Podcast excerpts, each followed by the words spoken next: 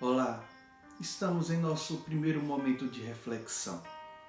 A nossa nação está assolada por essa epidemia. Mas a palavra do nosso Deus nos orienta e nos ensina como nós devemos nos portar diante dessas circunstâncias. Certamente, muitos têm andado ansiosos. Observando essa palavra em seu original no grego, mostra que é uma pessoa que está preocupada com os cuidados corriqueiros do dia a dia. Eli Wisby, pastor norte-americano, falando desta mesma expressão, ele diz que é uma pessoa que está sendo atraída para direções diferentes. O texto de Mateus, capítulo 6, versículos de 25 a 27 nos diz: por isso vos digo: não andeis ansiosos pela vossa vida quanto ao que haveis de comer ou beber, nem pelo vosso corpo quanto ao que haveis de vestir. Não é a vida mais do que o alimento e o corpo mais do que as vestes? Observai as aves do céu, não semeiam, não colhem, nem ajutam em celeiros, contudo, o vosso Pai Celeste as sustenta. Porventura, não valeis vós muito mais do que as aves? Qual de vós, por ansioso que esteja, pode acrescentar um côvado ao curso de sua vida? Quando nós observamos a ansiedade, nós podemos refletir sobre a seguinte indagação: Quem é o sustentador da vida? Neste breve momento, irei pontuar duas máximas que nos ensinará algo a respeito do nosso Deus. A primeira, quem é o sustentador da nossa vida? Veja que aquele que dá vazão à ansiedade, ele inverte valores. O texto nos refere no versículos 25 e 26 e menciona comida, bebida e vestimenta.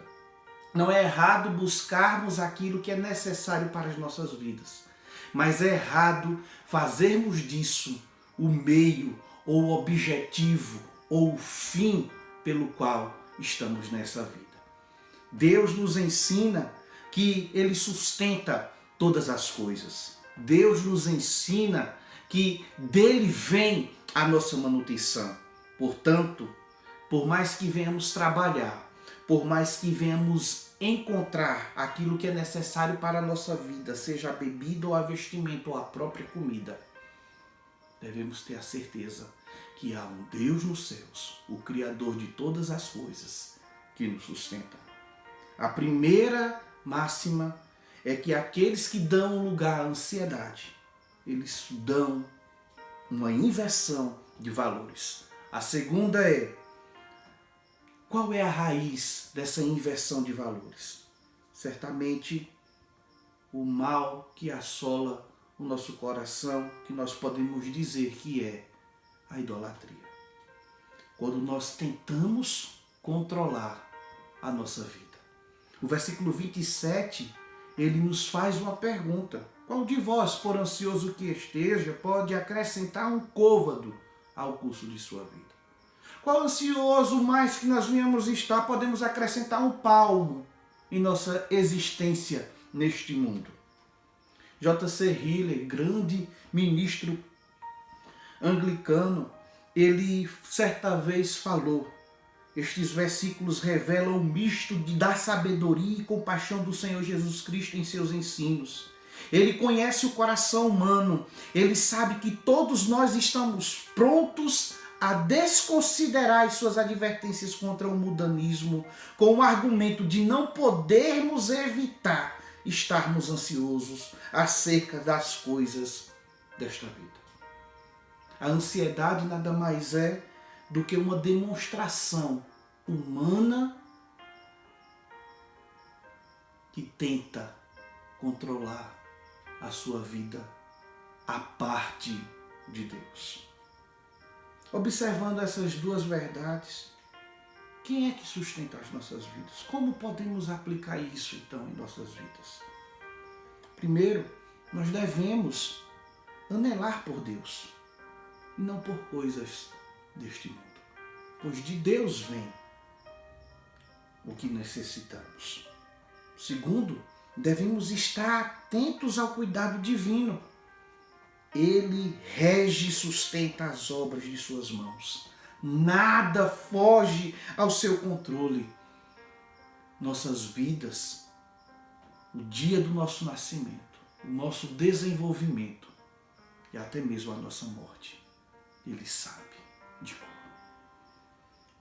A ansiedade é um grande problema, não só deste século, mas de todas as eras.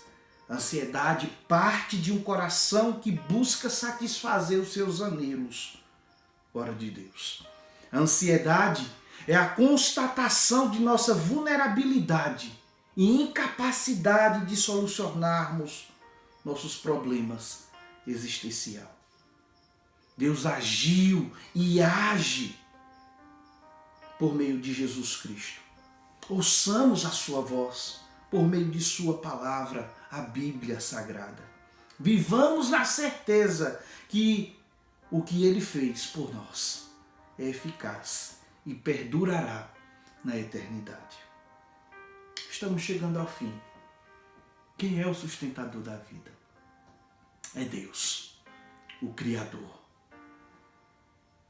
Portanto, nos atenhamos à Sua palavra e observemos o que diz o Salmo 91, seus versículos de 1 a 16.